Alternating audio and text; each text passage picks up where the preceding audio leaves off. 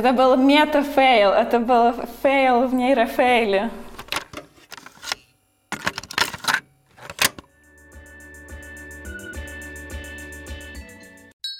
Нейрочай. Всем привет! Это подкаст о том, как устроен мозг человека и компьютера, зачем это знать и что с этим делать. Меня зовут Виктория Земляк. И я Владимир Михеев. Сейчас вечер, и мы записываемся из Москвы. Сегодня мы на связи с Берлином, и наша гостья Полина Арбузова. Привет! Привет! Полина – аспирантка Берлинского университета имени Гумбольта. Да, все правильно. Она родилась в Латвии и получила образование в Шотландии и в Германии. Сейчас Полина научный сотрудник Metamotor Lab. Полина изучает, как мы оцениваем и ощущаем свои способности. Все верно? Да, все верно. Супер. Сегодня мы разберемся, что такое метакогниции и зачем их изучать. Оказывается, из-за болезни нервной системы люди могут начать неадекватно оценивать свои ощущения и способности. Еще обсудим веселые истории из академической жизни, а также иногда совсем невеселые подводные камни в виде плохих социальных гарантий и переработок, с которыми ученые нередко сталкиваются в начале своей карьеры. Давай начнем по порядку. Что вообще означает такое загадочное, странное слово метакогниции? Давайте. Э, метакогниция — это, грубо говоря, мышление о мышлении.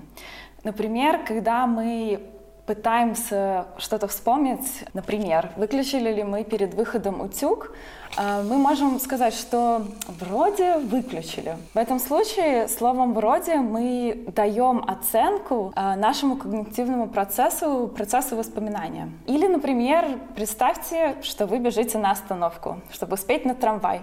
И вы видите, что вот он уже что-то подъезжает там, но вам плохо видно, это ваш пятый трамвай или шестой, и вы не уверены, вот стоит ли бежать или не да, стоит. жизненная ситуация. Здесь вы опять же, да, это все жизненные ситуации буквально сегодня.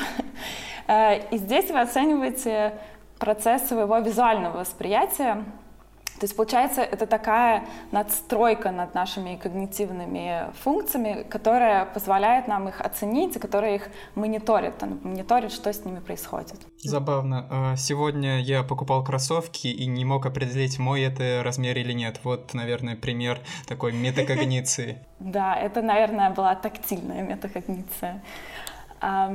Главная особенность э, таких метакогнитивных процессов в том, что это вот именно осознанное отражение э, когнитивных процессов. Вообще, мне кажется, это очень важно понимать, что э, многие процессы обработки информации в мозге происходят неосознанно, то есть мы их как-то особенно не отмониториваем, не отсматриваем.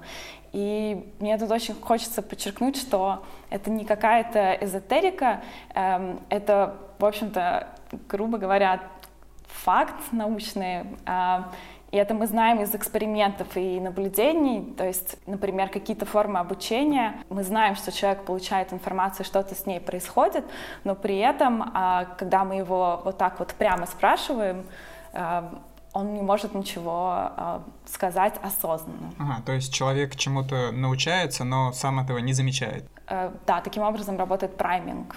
Прайминг — это вот как раз такой эффект, когда человеку поступает какая-то информация таким образом, что он ее не замечает, э, будь это э, слишком быстро или слишком слабый сигнал, но при этом эта информация каким-то образом учитывается мозгом и потом влияет на последующее э, поведение. Например, этот человек потом быстрее замечает это. А, ну, то есть мы можем проверить, что она все-таки усвоилась.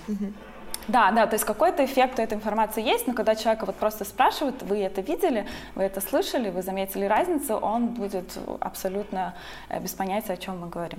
А почему вообще может быть полезно это исследовать? А, во-первых, это красиво. Ладно, я шучу. А, но так как это имеет... Полина не шутила. Да, это имеет отношение к сознанию, и тут можно уйти в философию. Мне не хотелось бы, наверное, уходить в философию, потому что это не моя сильная сторона, но вообще очень многие люди именно в философии работают э, над проблемой метакогниции. И изначально исторически это тоже были философы.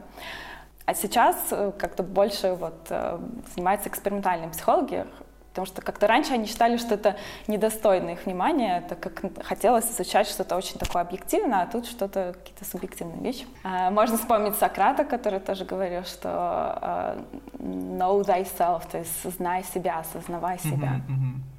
Вообще развитую метакогницию неплохо иметь, так как это позволяло бы нам как-то регулировать более оптимально наши когнитивные процессы. Например, вот, надо ли бежать домой проверять утюг, или надо ли бежать на трамвай, или надо ли готовиться всю ночь к экзамену, или мы достаточно уже поучились и можно идти гулять. Некоторые считают, что вообще вот этот метакогнитивный характер нашего мышления — это такая очень человеческая черта, очень сложная черта, которую сложно воспроизвести вот в каких-то машинах, компьютерах. И эволюционные психологи тоже говорят, что это супер важная способность, которая позволяет нам более эффективно обучаться и обучать. То есть вот этот какой-то трансфер информации на таком каком-то культурном уровне происходит гораздо эффективнее, когда мы понимаем, вот, что мы уверены в этом и можно там рассказать, например, или когда человек обучается и может тоже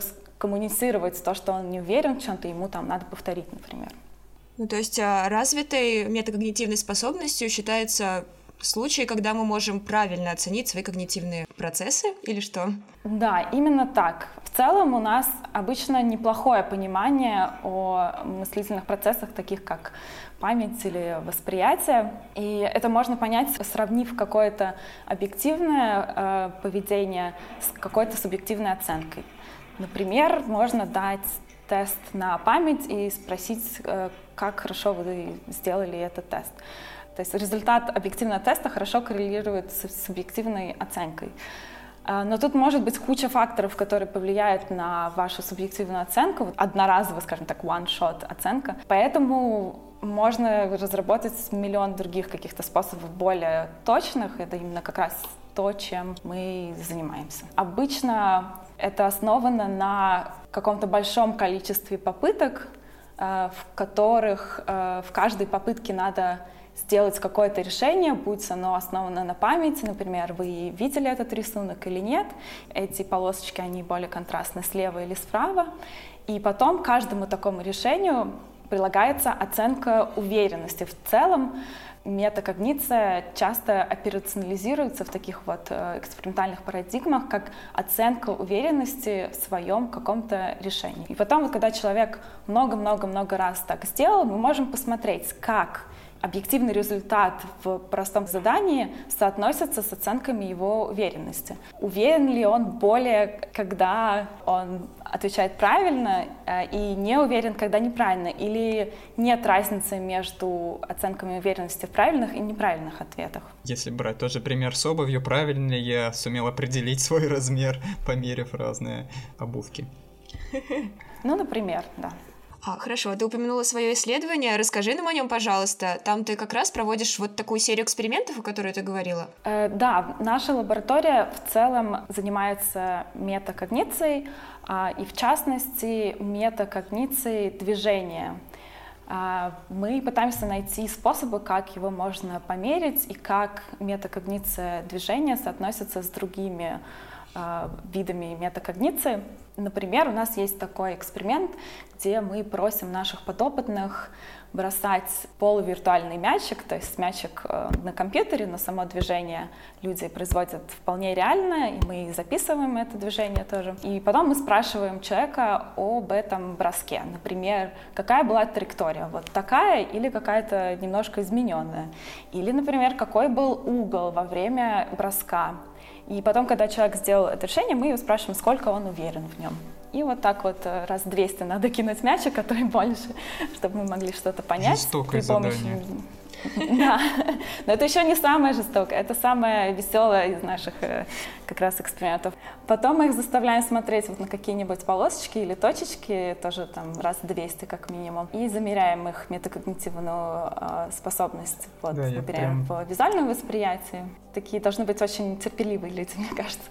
Количество попыток и дает нам возможность использовать э, всякие интересные вычислительные методы, которые позволяют нам отделить метакогнитивные эффекты от эффектов общего результата вот в простом задании. Например, мы можем э, уравнять весь э, э, уровень результатов именно в самом задании и посмотреть, как при одинаковом уровне результатов в основном задании люди оценивают свою уверенность. Потому что если задание будет очень легкое, например, и все люди правильно его делают 100%, у нас не будет метакогнитивных ошибок. Метакогнитивная э, ошибка — это когда человек э, был неправ, но сказал, что очень уверен. Поэтому нам важно, чтобы задание было довольно такое сложное, но чтобы люди его могли делать, то есть 50 на 50 тоже нам не подходит, потому что если люди не знают, что они делают, то и э, оценку уверенности очень сложно как-то вообще оценить, но и при этом, чтобы это не было 100% все время правильным. Насколько я понимаю, люди не всегда правильно оценивают свои компетенции. Эм, от чего это может зависеть? Э, да, вы правы. Вот тут очень важно тоже различать именно то, что мы замеряем вот при данном уровне результата, как люди могут оценивать. А, но, например, есть еще другие, то, что мы называем метакогнитивные искажения, то есть уровень а, оценки уверенности а, меняется у разных людей. То есть у кого-то он может быть в каком-то низком диапазоне, у кого-то он будет а, выше, но при этом а, человек с в целом в среднем низкой оценкой уверенности может быть чуть более уверенным при правильных ответах, менее уверенных при неправильных ответах. А человек, который всегда сто процентов вот, всегда уверен, при этом может ошибаться, что будет показывать его худшую метакогнитивную чувствительность. Мы это называем метакогнитивной чувствительностью. Ну, то есть забавно, что есть некоторые люди, которые никогда не признаются в своих ошибках. Я думаю, не то, что некоторые, я думаю, гораздо больше, чем да. нам хотелось бы, чтобы их было. Не то, чтобы некоторые, кажется, все. Такие люди есть. Мне кажется, в этом самый интересный вообще феномен а, метакогниции, как минимум для меня, что несмотря на то, что сделать так, чтобы люди все одинаково хорошо или плохо делали какое-то здание, одни люди будут знать, что они хорошо или плохо делать задание, а другие будут э, просто без понятия, что они там делают. Ну, может, не без понятия, но гораздо меньше понимать, что они там делают. А вы изучали, как это коррелирует? Такая очень интересная диссоциация. С какими-то социальными факторами, может быть? А, вот, например, оценка общей э, уверенности зависит от некоторых факторов, это уже было показано несколько раз. Например, гендерный фактор. Отгадайте, в какую сторону у кого какая э, искаж... у кого какое искажение. Э, ну, обычно девушки немножко вот в этом диапазоне уверенности сдвинутые в нижнюю часть. К сожалению, это была несложная загадка. Да, а парни скорее повыше. Но при этом это не значит, что их чувствительность, вот это очень важный момент, не значит, что чувствительность метакогнитивная девушек хуже, чем чувствительность есть э, парней. Но мне кажется, чаще всего, вот это тоже, наверное, скорее вопрос к социальным психологам, вот почему, по какому фактору мы оцениваем э, компетенцию других людей по, по метакогнитивному искажению или по метакогнитивной чувствительности. Мое предположение, что скорее по метакогнитивному искажению, хотя, наверное, зависит тоже от людей. Кому-то, наверное, нравятся люди с метакогнитивной э, искаженностью в сторону завершения, а кому-то вот все же нравятся именно люди метакогнитивно чувствительные. Это вопрос. Потом есть еще интересный эффект, связанный с возрастом. Э, в целом метакогнитивная способность, она не появляется сразу, как только мы рождаемся, она в какой-то момент э, появляется, тоже связано с э, развитием мозга. Мне кажется, там чуть ли не между двумя и тремя годами Довольно была разница. Вот я сейчас боюсь соврать. Вот ребенок понимает, что он уверен, например, если его спросить, а там, э, ты готов, не знаю, пожертвовать своей игрушкой, он там готов, или он не понимает, когда есть смысл чем-то жертвовать или чего-то ждать или нет. Но с возрастом оценка наверняка становится более адекватной. А, она идет а, скорее на понижение, то есть это можно описать такой перевернутой английской буквой U, то есть inverted U-shape э, зависимость, то есть она сначала развивается, достигает какого-то пика, потом немножко идет на спад. Но это вот именно э, чувствительность. А еще есть эффект, связанный с возрастом в плане вот этого метакогнитивного искажения. Там эффект, что я знаю вот только скорее про э, верхний возрастной э, диапазон, что пожилые люди скорее э, будут более уверены, чем в среднем люди такого среднего возраста. Может ли чувствительность и адекватность своей оценки различаться в зависимости от задачи, от явления, которое я оцениваю? Да, это очень хороший вопрос. В общем-то, один из таких фундаментальных вопросов, которым занимается наша область. Одна гипотеза есть э, такая, что раз это такая высшая когнитивная функция, это очень такая мета-надстройка, а, возможно, нет разницы, к какому когнитивному процессу, к какому когнитивному домену, как мы это называем, ее прикладывать. То есть вот она есть, например, если она хорошая, то если измерить э, метакогнитивную чувствительность в разных э, доменах, то она везде будет хорошей. Или наоборот, может быть, она все же как-то зависит от домена, и если у тебя, например, хорошая метакогнитивная чувствительность э, в визуальном восприятии, не факт, что она будет хорошей в моторном каком-то процессе. Вот это мы тоже пытаемся ответить. Пока скорее ответ, что, наверное, да. Хотя, скорее да, всего, что? правда, где-то да, что это скорее более как это домен э, общее, домен генеральное, а, ну, ну, в смысле, в каждой области у людей свои а, способности к метакогнициям. Наоборот, что а. вот если у человека она есть, то неважно, куда ее прикладывать. А, все, все Но понял. я думаю, что тут нельзя быть э, таким э, категоричным и э, так как-то по черному и белому все разделять. Скорее всего, наверное, да как, есть какие-то немножко домен специфичные, немного процессы и какие-то домен общие.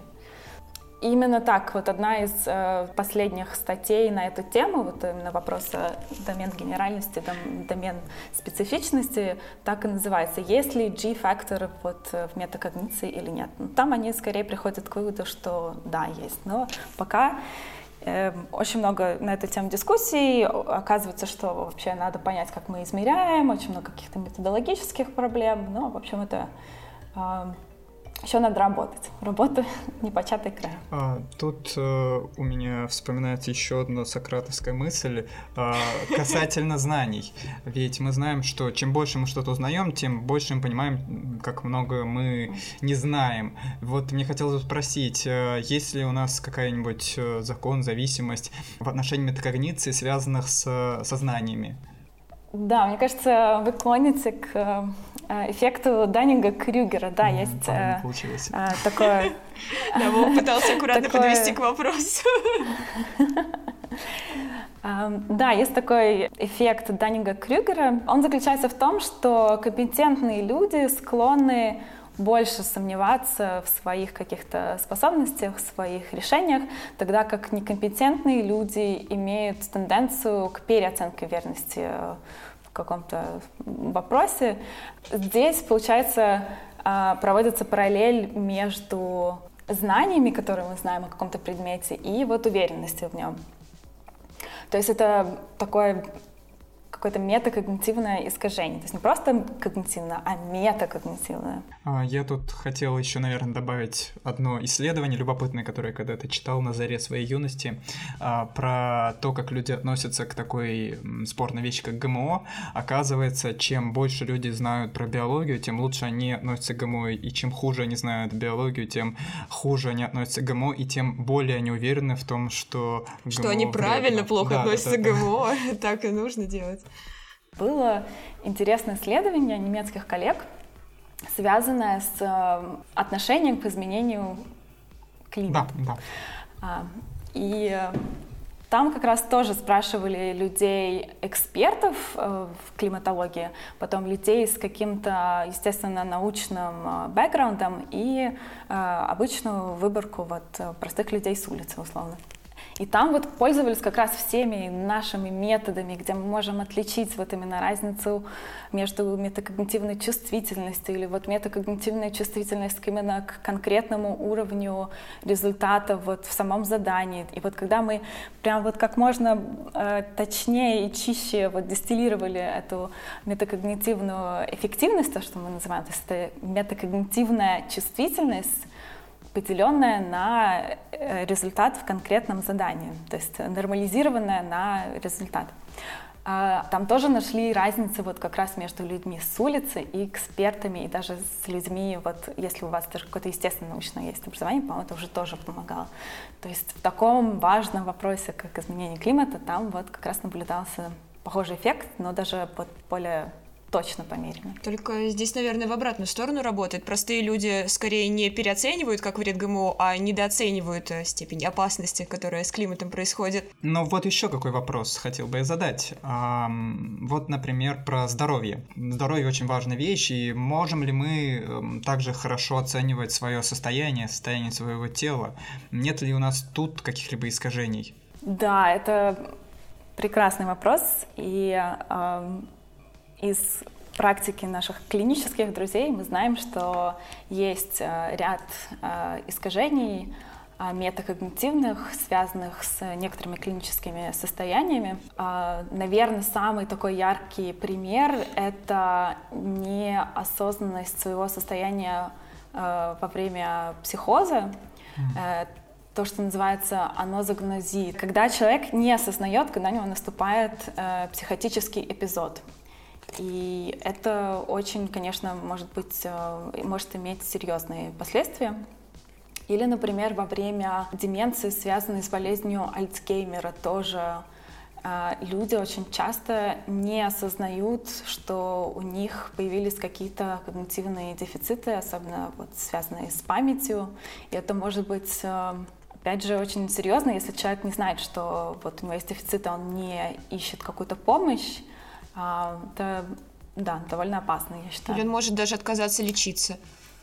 Да, вот, кстати, с психозом, вот хорошо, что э, вы это упомянули, с психозом, мне кажется, там было какое-то исследование, где показывали, что если у человека есть какой-то инсайт, вот этот инсайт в свою болезнь, что это тоже связано с э, лучшим исходом лечения. То есть если человек, у него есть вот какой-то там немножко, что вот просветление, что он, да, наверное, э, то повышается Э, следование каким-то указаниям врача, прием таблеток и, в общем-то, в целом исход, ну, не исход, а эффективность лечения. Тут, конечно же, вспоминается первый шаг из 12 шагов э, анонимных алкоголиков, э, что самое первое, что должен делать алкоголик, это признать, что он алкоголик, и что он не может сам с этим справиться.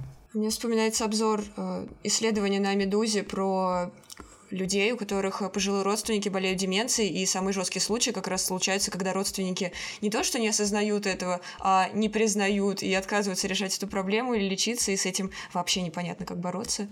Да, это очень серьезная проблема, э, потому что тут э, начинаются этические вопросы э, на тему, насколько можно да, да. делать такие вещи именно без согласия самого человека. Я еще слышала про болезнь Паркинсона, но не очень точно знаю, как она связана с метакогнициями.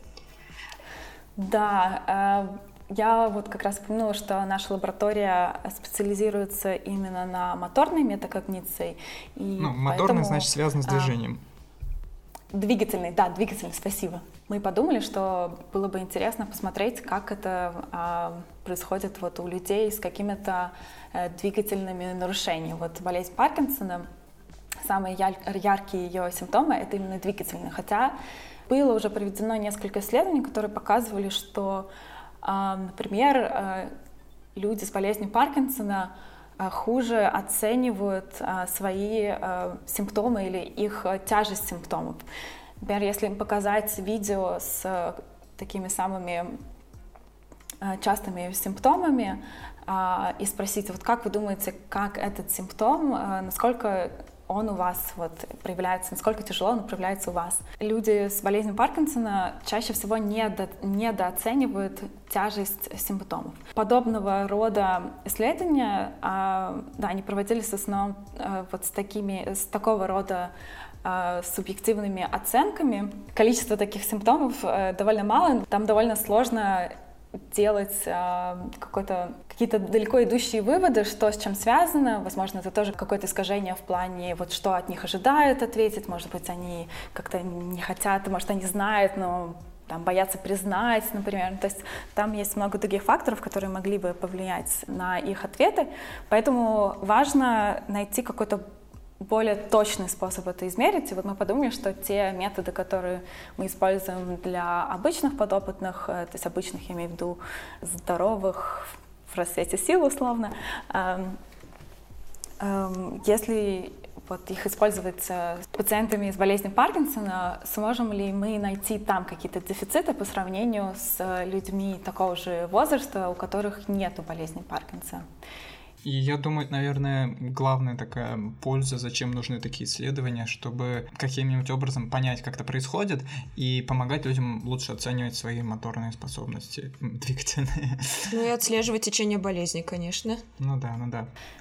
Да, это тоже конечно, главная мотивация вот в нашем таком клиническом направлении каком-то, но при этом это может нам тоже э, сказать что-то о каких-то базовых вот, процессах, механизмах э, метакогниции. То есть вот если мы понимаем, что метакогнитивная функция движения может э, пойти на спад независимо от метакогнитивной функции визуального восприятия или памяти, мы понимаем, что э, там есть какие-то вот как раз специфичные для домена процессы. Или наоборот, что если мы видим, что она идет на спад, она идет на спад везде, это тоже нам что-то позволяет понять именно о механизмах метакогниции. О том, как устроен наш мозг. А еще да. у каких болезней, для каких болезней метакогниции важны вообще? Да, в каких еще случаях они могут нарушаться? Например, у нас есть тоже коллаборация с нашими клиническими друзьями, которые изучали Э, тактильную чувствительность э, у людей с э, тиками, с синдромом Туретта. Ой, извини, что я тебя перебиваю. А, и... Давай сразу людям расскажем, что такое синдром Туретта, потому что есть распространенные заблуждения на этот счет. Синдром Туретта — это тоже моторное заболевание, гиперкинетическое, так называемое, то есть там слишком много движения. А, в отличие от Паркинсона, например, это гипо а, кинетическое, то есть там меньше движения, чем обычно. А, и в э, синдроме Туретта чаще всего он проявляется вот какими-то непроизвольными движениями, тиками. Часто это могут быть какие-то голосовые тики или двигательные. Но это вовсе не обязательно связано с оскорбительными ругательными словами, правда? Э, не обязательно, но может быть. Угу. То есть это а, Все-таки не может быть один. Нет, ну есть стереотип, что как будто это единственный Нет, главный симптом. Но это не стереотип. Ведь это не так?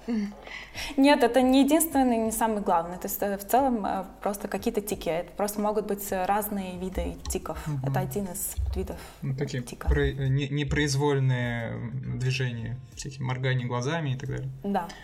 Хорошо, так ты сказала, у них тактильная гиперчувствительность. Э, ну, есть некоторые данные, которые показывают, что, а, возможно, а, у них она есть, но скорее даже не данные, а именно наблюдение вот людей, которые непосредственно с ними работают, люди с, с синдромом Туретта, они часто жалуются на то, что, а, например, им там бирка от майки очень сильно как-то их волнует и как-то отвлекает, или вот э, у них есть еще один такой эффект, э, такие как э, желание подвигаться, вот что-то mm-hmm. перед тем, как у них происходит тик, у них есть некое такое соматосенсорное вот ощущение где-то вот этой части, где они хотят двинуться. У меня а, есть тик, я знаю.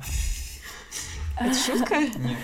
Очень соматосенсорное или, если более узкотактильное ощущение, поэтому э, была идея, что, возможно, у них вот этот э, как раз э, порог чувствительности тактильный как-то занижен. Э, но вроде пытались мерить вот какими-то обычными такими психофизическими методами этот порог чувствительности, и не нашли разницы. И поэтому был вопрос, возможно, это какой-то именно метакогнитивный эффект. То есть если спрашивать у людей более так вот э, подробно и открыто, вот вы уверены, вот там там было сильнее или тут сильнее. Возможно, там будет какой-то эффект. Но пока исследований пока не вот, было еще.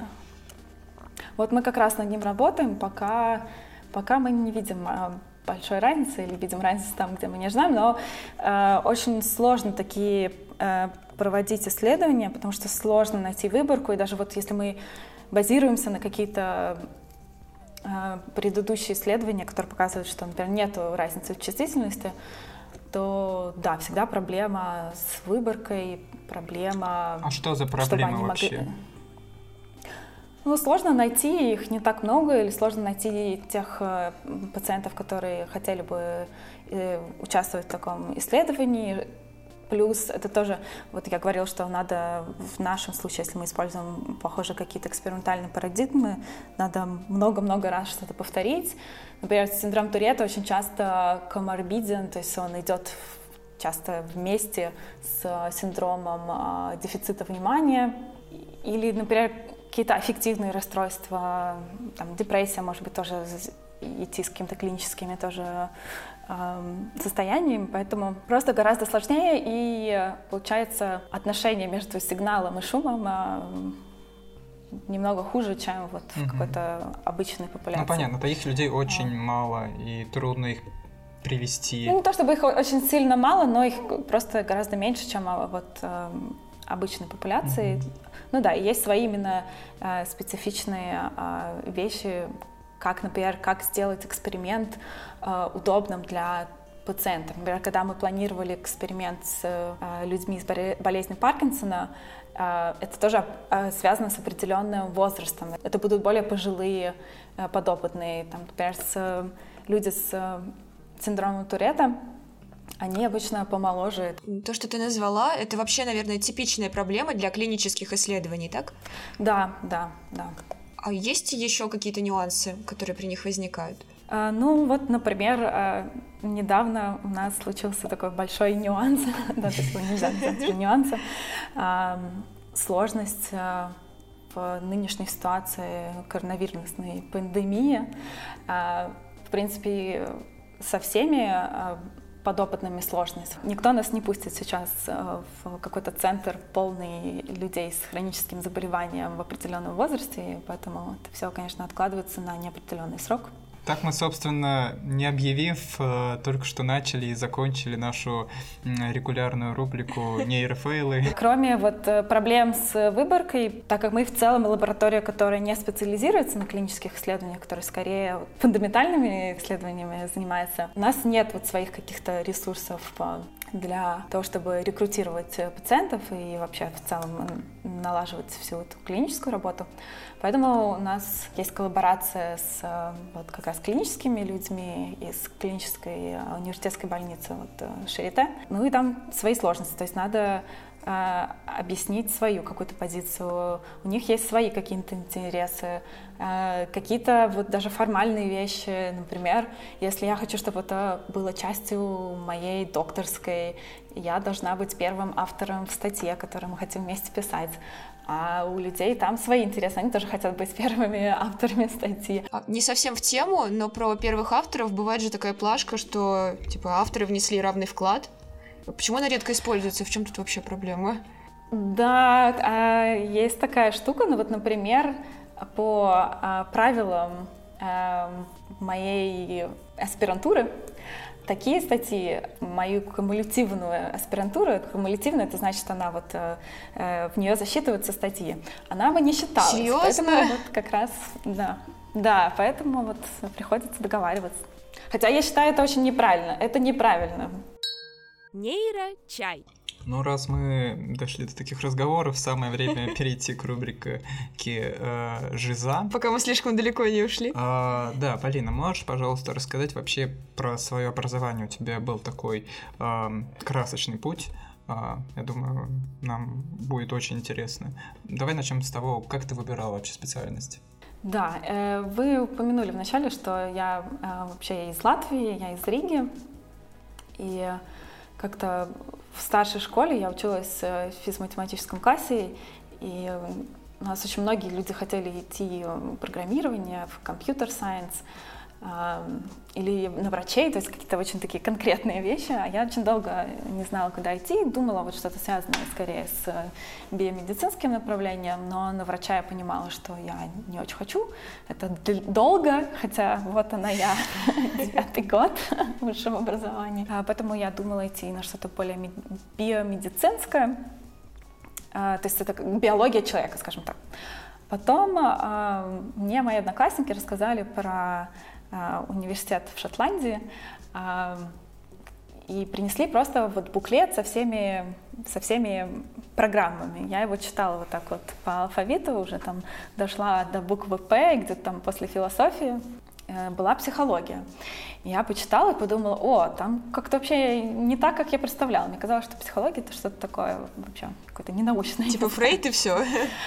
Да, ну вот э, в таком стиле. Но при этом я к этому моменту уже тоже просмотрела все программы в Латвии, и мне как-то вот там не особо ничего приглянулось. Эм, а там психология была про интересные вещи, вот что-то типа восприятия, памяти, и вообще в целом, э, наверное, и да, мне показалась там хорошая программа, и там можно было вот как раз параллельно брать какие-то биологические курсы и потом взять специализацию вот именно нейронауки. И вот э, таким образом я подумала, что Шотландия — это хорошее место.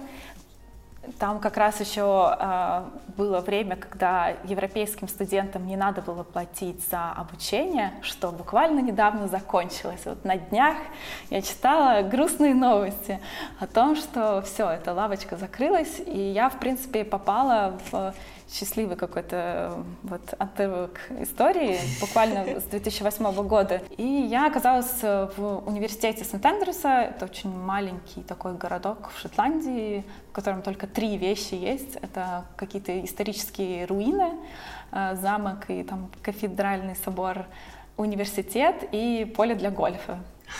И, и просто поля. Четвер... Да, и просто поля, и Море. Вот единственное, что хорошо там было вот в этом плане, было море, ну, прямо у самого моря. И четвертая вещь, которая был известен как раз в том году, когда я поступала, а, принц Уильям и Кейт Миддлтон в том году как раз женились, и поэтому мне было да, легко рассказывать, что это за место такое. Ну, в общем, там я вот училась в смысле, они там 4 года. Тоже, да? Они учились, да, они там вот выучились. Поэтому 4, э, после четырех лет там, то есть на таком довольно относительно, кстати, английских бакалавров, э, немножко более длинном. Эм, четырехгодичном бакалавре в Шотландии, эм, я решила, что я хочу куда-нибудь в Европу, по центральной, потому что все же Сент-Эндрюс был как-то немножко на отшибе. И я поступила в магистратуру в Берлин. Э, поступила в магистратуру Свободного университета Берлина. Почему вообще Берлин? Э, ну, в целом, такое неплохое место, рекомендую. Э, но еще после третьего курса я попала сюда на программу летней практики вот в лабораторию Мартина Рольса, ныне профессора в как раз университете Гумбольта. И мне здесь очень понравилось летом, я решила, что надо сюда возвращаться. И вот в итоге мне удалось вернуться. Здесь еще большое комьюнити вообще, такое сообщество людей, которые занимаются э, нейронауками или какой-то экспериментальной психологией. Здесь довольно много вот э, мастерских, магистрских программ. Я знаю как минимум пять, получается, мне кажется. То есть вот так, где я училась, потом где вот я сейчас в докторантуре, есть медицинские нейронауки, а есть Потсдаме, который тоже, в общем-то, недалеко, когнитивные системы. И, может, я что-то забыла.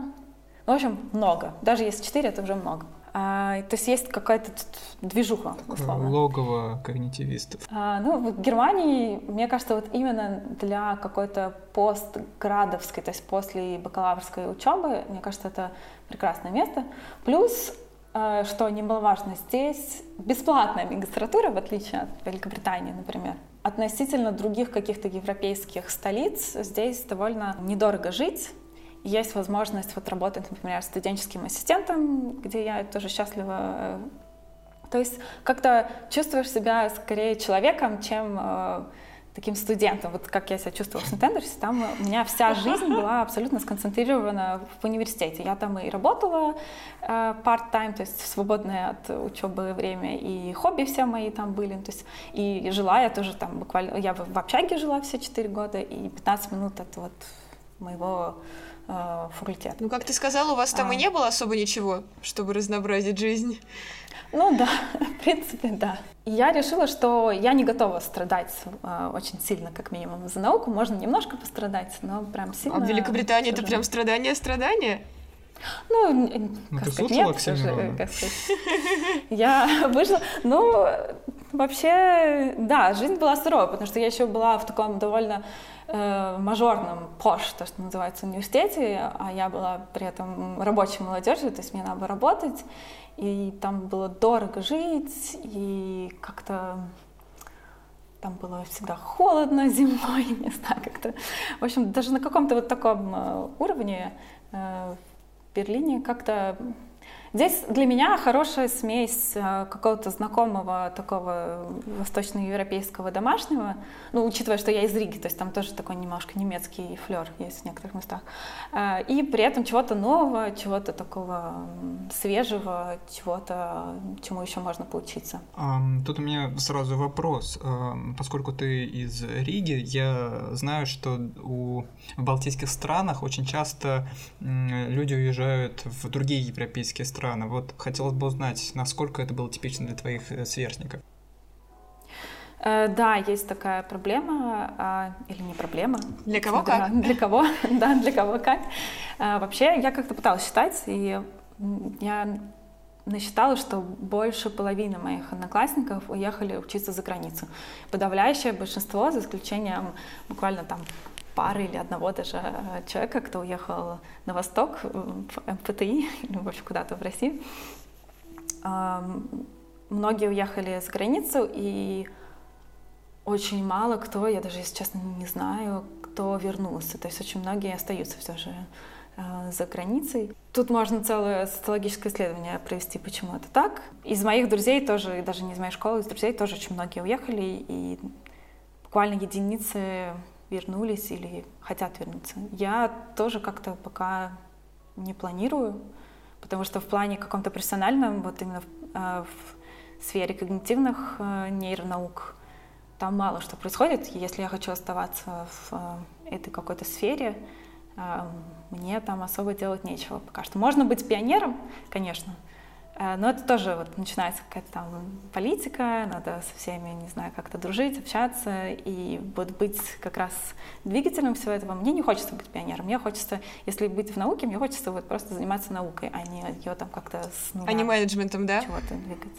А не менеджментом, да. Ну хотя в принципе, чем дальше ты продвигаешься по какой-то академической лестнице, тем больше у тебя менеджмента со стороны кажется чем-то безоблачным. Э, профессора и ученые летают в облаках. Э, не кажется. Не кажется. Но, тем не менее, вот в моих э, влажных детских мечтах было именно так. А, но чем становишься старше, тем чаще натыкаешься на всякие подводные камни академической жизни. И вот хотелось бы спросить тебя, как опытного такого пловца, а, с какими рифами ты сталкивался, о которых важно знать? Да, кроме того, что не стоит выбирать высшее образование в Шотландии. В Британии, скорее, да. Вообще, да, да. Да, первое правило ученого — не учись в Британии. Нет, нет, нет, я бы не согласилась, но просто надо понимать, на что вы идете. А сейчас, кроме вашей какой-то учебы, кроме вашей какой-то профессиональной деятельности, у вас есть еще и жизнь вне, и мне кажется, она должна быть.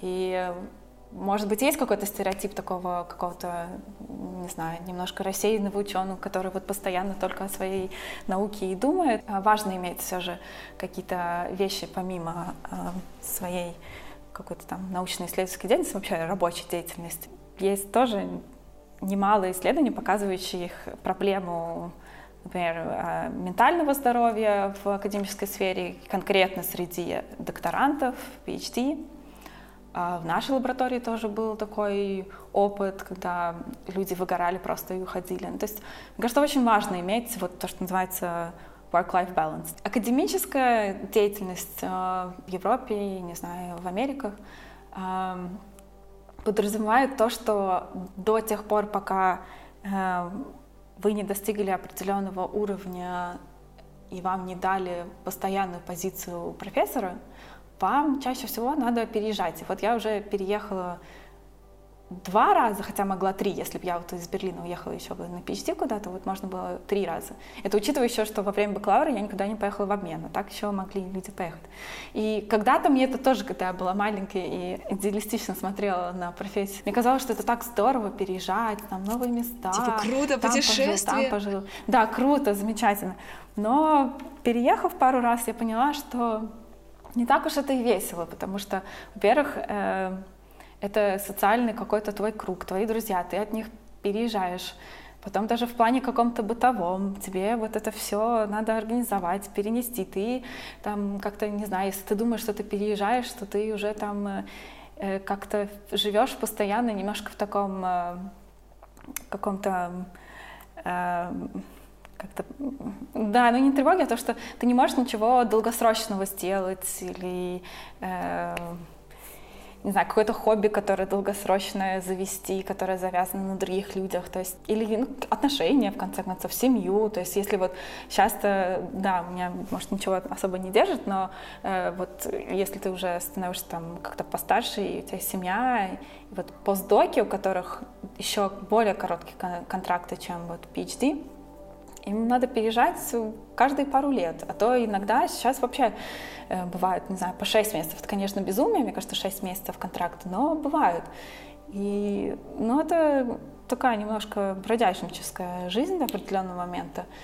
И, э, и мне кажется, как-то это не всем подходит. То есть надо очень хорошо осознавать, подходит ли вам такой образ жизни.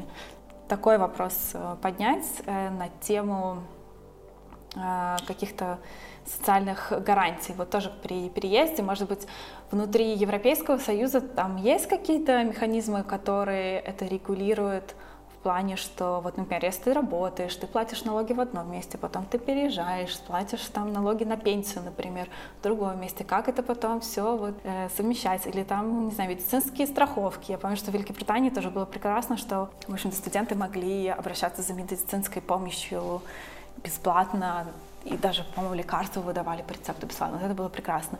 Но сейчас это все, опять же, меняется там с Брекситом и не знаю, как дальше будет. В Германии тут есть тоже медицинская страховка, которую или если ты на стипендии, ты платишь сам, но она не такая дорогая, как студенту, или если у тебя контракт рабочий, то платит тоже частично работодатель, частично ты платишь. Но, в общем, здесь как-то, вот, например, в плане какого-то здравоохранения все хорошо. А, например, в Америке какой-нибудь, и это тоже, мне кажется, влияет на какую-то эм, какое-то разнообразие людей вот, в науке. Все очень всегда за него, я тоже за него, но учитывая, насколько вот все в таком каком-то подвешенном состоянии, то в итоге получается, что те люди, которые как-то менее защищенно себя чувствуют вот в каком-то таком плане и финансовом, и в целом вот, э, с какой-то поддержкой, или, возможно, у них есть какие-то обязанности, то они просто не могут продолжать э, этот академический путь и выпадают из этой системы. Это, мне кажется, очень грустно, и мне очень жаль. Да, хорошо знать не только о плюсах, но и о минусах. Еще надо помнить, что это немного такая пирамида, то есть э, у нас есть какое-то N количество докторантов, которые такие рабочие лошади науки, количество постдоков уже гораздо меньше.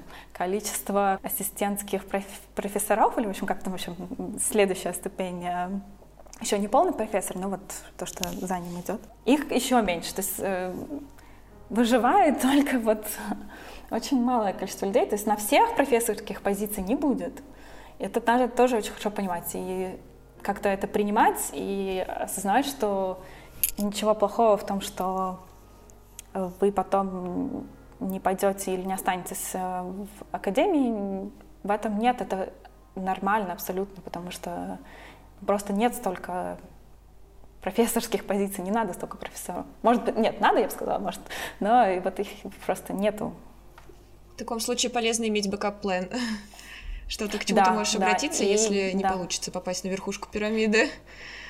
Абсолютно. И развивать какие-то э, скиллы, которые то, что называется по-английски transferable skills, то есть э, переносные или, в общем, те, которые можно перенести на что-то другое. Тоже какое-нибудь программирование, э, не знаю, даже вот project management, как бы я его тут не упоминала, но, в принципе, каждый PhD — это какой-то project management уже, э, какие-то презентационные скиллы. Э. Нейро Нужно держать это в голове. Но давайте еще держать в голове хорошие вещи. Наука устроена не только из исследований, переездов и так далее. В ней есть, допустим, развлечения. Например, я знаю, что ты участвовала и даже была победительницей в таком интересном мероприятии, как Science Slam. Хотела бы тебя подробнее расспросить. Да, было дело. Примерно год назад э, в Берлине происходило такое мероприятие, по-немецки это называется Lange Nacht der Wissenschaften или Длинная ночь наук, где все какие-то исследовательские Все захотели пошутить про ночь длинных ножей. Это ночь длинных наук, наверное, длинная ночь наук. В общем, какие-то научные исследовательские э, заведения э, как-то пытаются рассказать о себе. Это что-то типа день открытых дверей или ночь открытых дверей. Э, и в рамках этого мероприятия наш э, центр э, устраивал Science Slam, и вот я в нем участвовала, и каким-то образом мне удалось в нем победить. Но, в общем-то, я к нему готовилась и ходила на городской Science Slam, то есть в Берлине происходят и э, городские Science Slam, то есть как-то более-менее регулярно. Э, можно покупать билеты, приходить. Можно потренироваться. Да, и если кто-то хочет, можно и участвовать, но в общем, я туда сначала ходила на разведку, вообще а, как это происходит именно здесь, в Германии, потому что я до этого смотрела видео там и из России, и из Германии, но вот мне хотелось посмотреть как-то в реальной жизни. И было довольно так бодренько, весело. И я как-то так намотала себе на ус все э, такие работающие фишки. Это оказались, в общем-то, политические шутки. Так, так, так. Фишки, как победить.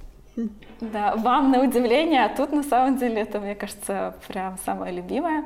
Политика? А, да, здесь очень как-то молодежь, мне кажется, грубо говоря, прогрессивная, а, очень любят на эту тему поговорить.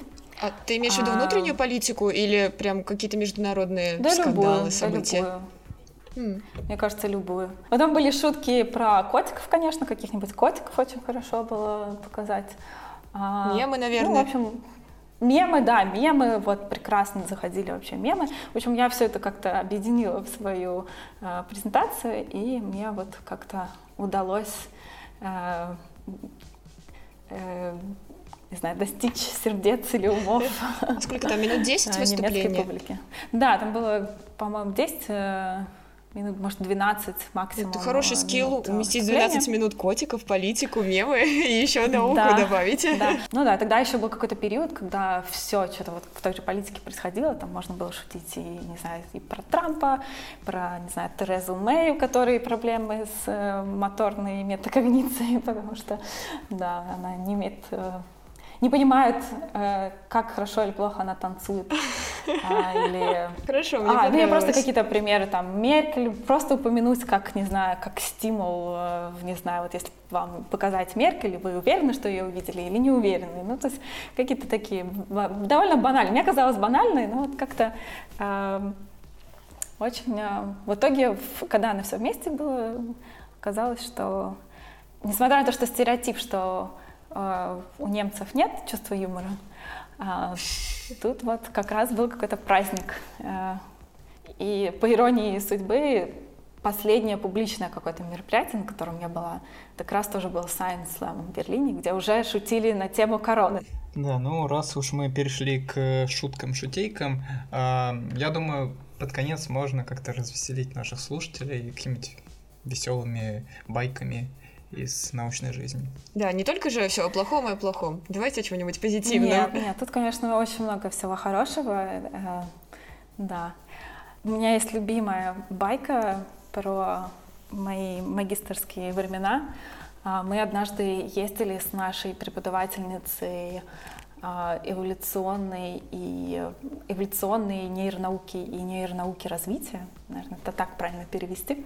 А, но вообще она приматолог, она работает с приматами. Мы ездили в зоопарк Лейпцига, где находится большая приматологическая исследовательская станция. Вот нас туда как раз водили.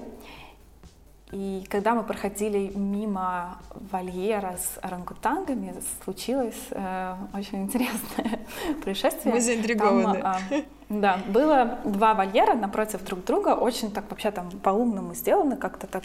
Э, есть места, где есть э, стекло, и животные могут непосредственно близко подойти к вам. И даже, по-моему, в загоне из Баноба наша преподавательница через стекло давала такой, типа, кулачок Баноба, который ее узнал. Они очень умные, они очень умные.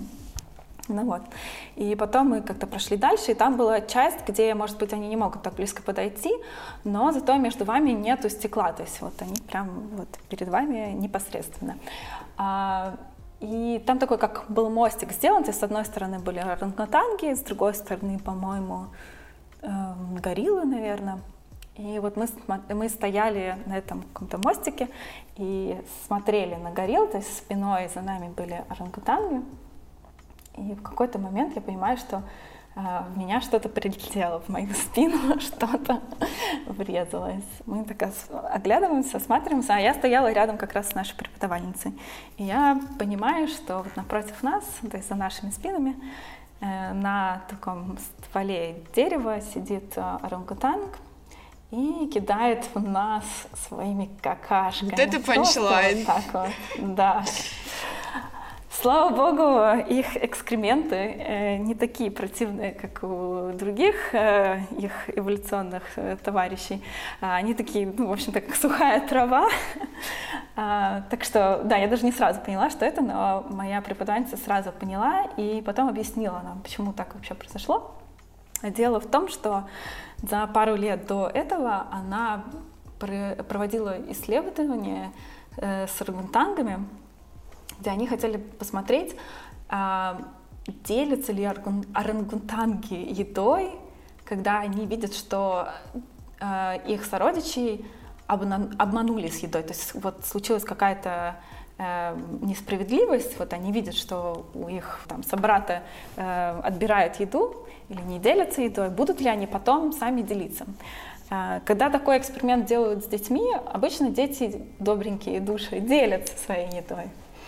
А вот орангутанги не делятся, но зато у них очень-очень хорошая память. Вот когда моя преподавательница как раз показывала еду, там была какая-то виноградина а, тому орангутангу, а потом сама ее ела, этот орангутанг, она запомнила, что ее обманули вероломно. В общем, э, в ходе сегодняшнего разговора мы узнали, что орангутанги очень обидчивы, но зато их экскременты не настолько ужасны. Поэтому все не так плохо, как могло бы быть. В итоге я осталась цела и невредима, и у меня есть теперь такая cool story. Ну, в таком случае, я думаю, на этой хвостатой ноте можно закончить. А, три чая каждому, кто дослушал этот выпуск, и до новых встреч. Пока, Полина. Спасибо за советы и тревоги. Всем пока. Спасибо вам за беседу, спасибо за приглашение.